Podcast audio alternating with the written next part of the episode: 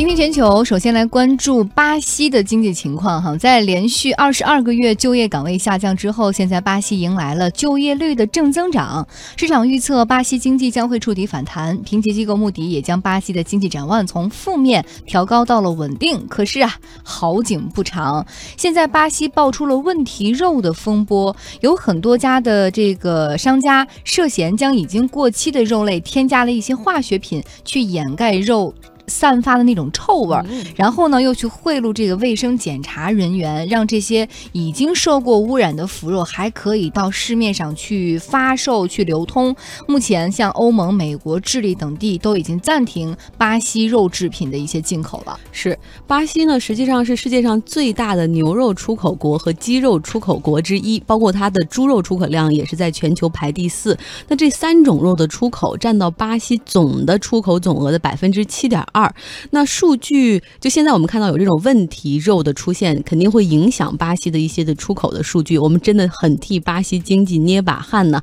那关于巴西的经济的详细情况，我们来连线七分钟理财首席分析师潘科。嗨，潘科，来帮我们介绍一下巴西经济吧，主要介绍一下他们的出口占经济的总量的是多少。哎，好的，主持人。那巴西呢是南美洲最大的国家，刚刚您也说了，它也是全球的这个农业出口大国。它的国土面积呢是占到了整体南美洲的百分之四十六，人口也比较多，有两个多亿。按照 GDP 核算呢，它是世界的。第七大经济体，不过呢，人均 GDP 不高，是处于发展中国家。那它经济最明显的一个特点就是，它和大宗商品价格的相关性非常高。就像呃，我们也知道，就是它的自然资源是非常丰富的，比如铁矿石占到世界总储量的百分之六点八，那居于世界的第五位。那世界前三大铁矿石企业之一淡水河谷也是位于巴西。那同时，巴西的这个金矿和油气资源都是比较丰富的。那刚刚主持人也讲到啊，就是巴西它是一个农牧业的大国。农牧业是巴西的这个经济的支柱产业啊。那巴西种出来的各种各样的农产品，比如说咖啡、可可啊、甘蔗啊，啊，还有像肉类产品啊，它百分之八十都是用于出口的。不过相对的，它的工业能力就是比较弱。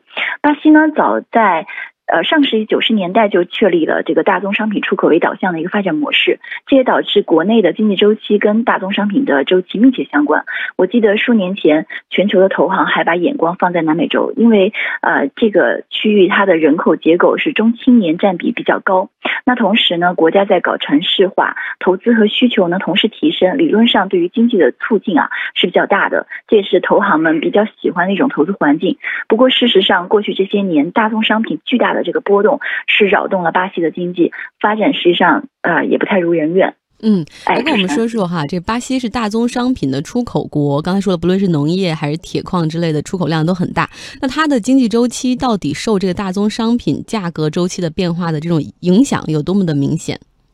嗯，那我们可以先回顾一下大宗商品价格的一个变化。大宗商品呢，在零七年金融危机之后呢，就是大幅下跌。呃，百分之六十左右啊，停滞了一年，零九年到一零年牛市反弹，但是，一四年呢又开始出现这种断断崖式的下跌，到了去年一六年的时候再慢慢反弹。那这个过程呢，跟巴西的经济就有一个惊人的一个相似度。我们可以用 GDP 来看一下，它的 GDP 呢波动是很大的。金融危机之前，GDP 增速就很高，高的时候是到过百分之六，二零零七年的时候，低的时候呢，像二零零五年又只有百分之三，到了二零。零九年负增长，跟全球的其他国家一样，但是二零一零年在别的国家还在金融海啸、余波未平、缓慢复苏的时候，因为大宗商品的价格指数反弹嘛，巴西出口很强。GDP 呢就奇迹般的就窜到了百分之七点五，然后增速就慢慢的降下来，到了二零一五年和二零一六年就很惨，是负的百分之三点多。所以去年巴西奥运会的时候，正是它经济比较疲弱的阶段，经济呢负增长。去年大宗商品的价格开始反弹，那到了今年呢，我们看到经过过去一年的这个大宗商品价格的反弹，巴西的经济也有了一个企稳的迹象。上周刚开的 G 二零会议，巴西的财长就说，巴西各项经济指标在二零一七年一季度的时候出现了回升，那预计呢，巴西经济增速在二零一七年可能会进一步的上升，就它经济开始慢慢的有复苏迹象了。那它的贸易呢，在二零一二年以后也是逐年下滑，跟大宗商品的价格相关性比较强，特别是一五年下滑的幅度在百分之十以上，一六年呢下滑的速度就减缓。那你看到它的影响是比较大的。那分项看，我们看到。巴西的农产品出口啊，在整个贸易总额中占比很大，不含农产品加工也有百分之二十五左右，铁矿石出口呢又有百分之十五的一个占比。那呃，一四年六月。开始就大宗商品这个价格的下跌，跌到一五年年底的时候，